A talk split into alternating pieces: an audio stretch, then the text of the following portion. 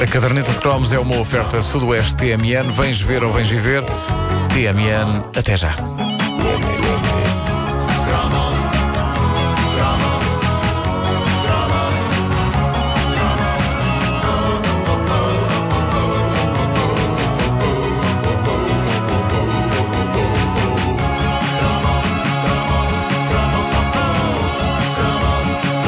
Gostava que alguém, talvez alguém entendido em moda, mas gostava que alguém me explicasse aquela que foi a mania mais enigmática da moda dos anos 80, os enxumaços. Pá, que flagelo. Alguém me explica qual era a intenção daquilo?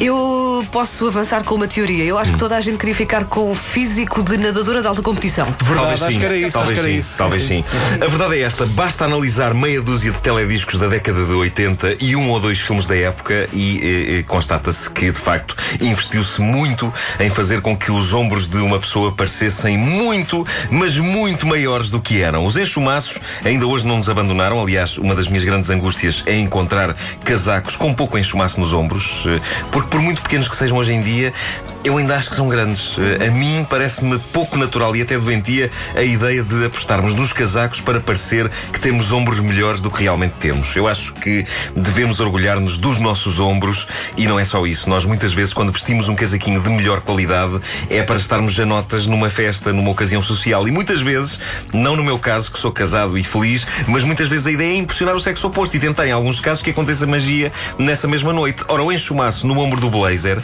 é muitas vezes publicidade enganosa, porque depois a pessoa não vai fazer amor de blazer. Quer dizer, tudo é possível, mas há sérias hipóteses a pessoa ter de se despir e revelar que afinal de contas não tem uns ombros por aí além.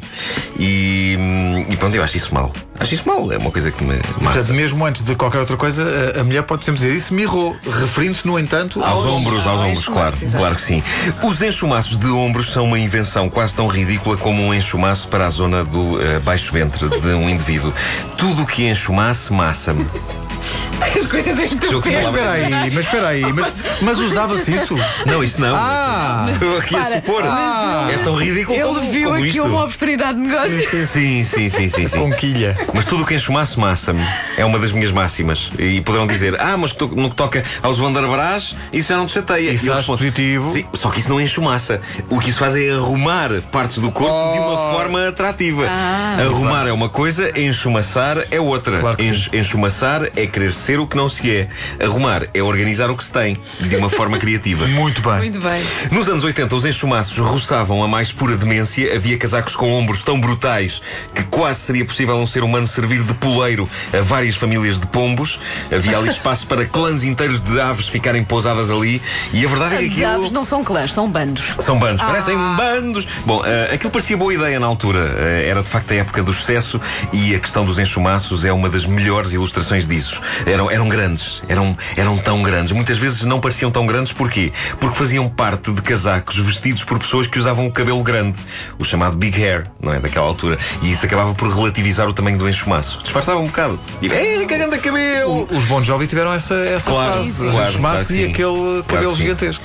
Por muito que se disfarçasse, os enxumaços eram grandes. Eram enxumaços que, se fossem retirados dos casacos e colados a um cabo, podiam perfeitamente servir de guarda-chuva. Eram, eram enxumaços tão grandes que, se fossem retirados dos casacos e se fossem colocados em cima de quatro postes com um banco por baixo, resultariam numa paragem de autocarro perfeita, Sim, sob a qual se podiam abrigar 10 pessoas. no mínimo. Que obsessão foi esta com os ombros nos anos 80? Havia enxumaços tão grandes que chegavam a ser grandes demais para as pessoas que já de si tinham os ombros grandes. E para mim, reparem nesta teoria que isto é muito bom, tem tudo a ver com a Guerra Fria.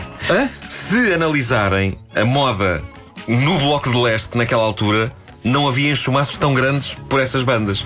O enxumaço grande era uma coisa ocidental, na minha opinião, servia basicamente para meter medo aos países do Pacto de Varsóvia. Era uma coisa que passava uma mensagem que era a seguinte. Até fiquei com uma bolha na garganta, com a emoção. Ah, a mensagem que o enxumaço passava era a seguinte: Pessoal, não se metam connosco, não é só o Stallone e o Schwarzenegger que são armários, todos somos. Olhem para os nossos ombros. Toda a gente aqui tem caparro, até as miúdas.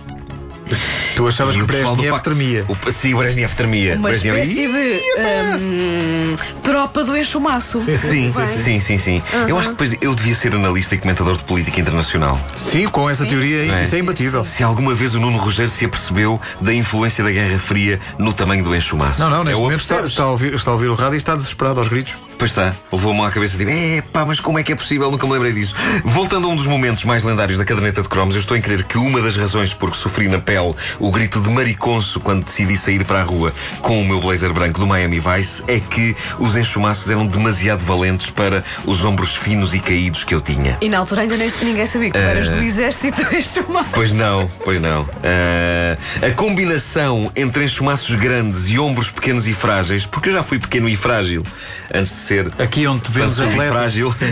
Eu hoje sou, sou pançudo e frágil, que é melhor. Mas a combinação pequeno e frágil é terrível. Faz com que uma pessoa com um blazer desses pareça a Rosa Mota vestida para uma reunião de acionistas. acionistas de quê? Não faço ideia. A minha imagem mental acaba aí, com a Rosa Mota de blazer. Felizmente, o enxumaço foi decrescendo e reparem como a coisa continua coerente com a minha tese. O enxumaço foi decrescendo à medida que a perestroika foi seguindo o seu rumo e o bloco de leste se foi desagregando. Onde reparar que coincide. Sim, e sim. o enxumaço vai ficando faz pequeno. sentido. A perestroika matou o Deixa de ser enxumaço. preciso, sim, deixa de ser preciso o enxumaço ser tão grande. Eh, hoje ainda há marcas que teimam em manter enxumaços consistentes, mas nada que se compare aos verdadeiros mísseis de ombro com que os casacos do planeta Terra nos anos 80 foram ornamentados. Isso é totalmente verdade. Quem tiver, quem estiver a ouvir e tenha fotografias suas com enxumaço, por favor, ponha no Mostrem. Facebook. Vamos a isso. Mostrem o enxumaço. Mostre eh, a silhueta Grace Jones que há em si. A Grace Jones tinha enxumaços incríveis. Pontiagudos matavam pessoas. Ela verdade, virava-se é e as pessoas cegavam, pelo menos. Muitas vezes ela levava amigos em cima dos enxumaços quando ia para algum sítio. Não, as, Iam sentados. as reuniões de, de- de- de antigos alunos do liceu dela eram nos ombros. Depois era nos ombros dela. A caderneta de cromos é uma oferta sudoeste TMN. Vens ver ou vens viver?